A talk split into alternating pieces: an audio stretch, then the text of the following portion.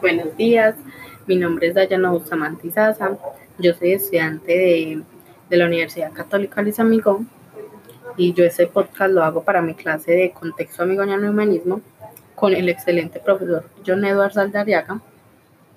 Bueno, eh, yo quiero hablar sobre el humanismo existencial, el cual yo quiero iniciar diciendo que el principal motivo por el que me llamó la atención es que no necesita disfraces para decir la verdad o sea, es una ideología totalmente realista. Para mí el existencialismo es un paso a la libertad, un paso que para la mayoría de la sociedad es vulgar. ¿Cómo así? Es como la oveja negra de la manada. Y en efecto, es la diferencia por querer defender una libertad con la que yo me atrevería a decir que todos nacimos y que todos somos dignos de ella, así mismo como de sus atributos. Bueno, el existencialismo se critica de ser poseedor de verdad real, y es que esta doctrina va de la mano del humanismo e intenta mostrarnos una forma de ver las cosas, pero sin máscaras. La relación entre el existencialismo cristiano y el ateo radica en que estos proceden de la esencia, como así.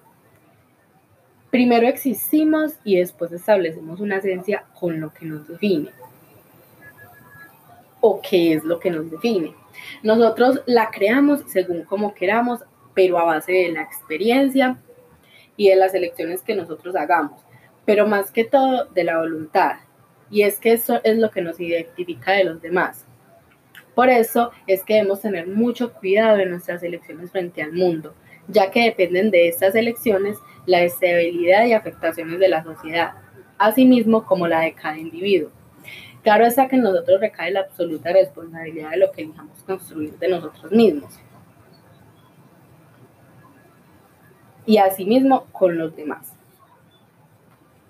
Bueno, eh, yo quiero exponer una noticia que no es nueva, pero tiene una relación con mi tema postulado, ya que el humanismo existencial se basa en la libertad de nuestras acciones y cómo esas afectan a cada individuo y a su entorno, y en una constante lucha con la autorresponsabilidad. Mi noticia a tratar es la de uno de los más antiguos cardenales del Vaticano, George Pell, quien ocupó el tercer lugar más importante del Vaticano. Él fue arzobispo. Pero él eligió violar a un menor de 13 años y abusar de otro menor en presencia de otro niño. Eh, estos tres niños eran del coro. En total serían tres abusos. Él decidió dejar a un lado su carrera por algo que no solo le traería fuertes consecuencias a él, sino también a estos menores, así como a todo el Vaticano podemos hacer un claro ejemplo de la poca responsabilidad que tuvo este cardenal a tomar sus decisiones y crear una afectación de nivel psicológico en estos menores, sabiendo que practica una ideología que para sus acciones fue totalmente contradictoria. Y también podríamos hablar un poco de esta doble moral, porque ¿qué habría podido llevar a George a realizar esos actos tan incoherentes con su ideología? Bueno, entonces nos damos cuenta de la poca responsabilidad que este cardenal tuvo frente a su vida y frente a su construcción como persona, y que en su declaración George dice ser inocente y hasta el momento sostiene esta posición, o sea que en pocas palabras no asume su responsabilidad como individuo. Eh, también sabemos que el existencialismo se basa en la libertad, sí, que hablamos de que él es libre para elegir cómo actuará en su vida y cómo a base de su experiencia logrará formarse.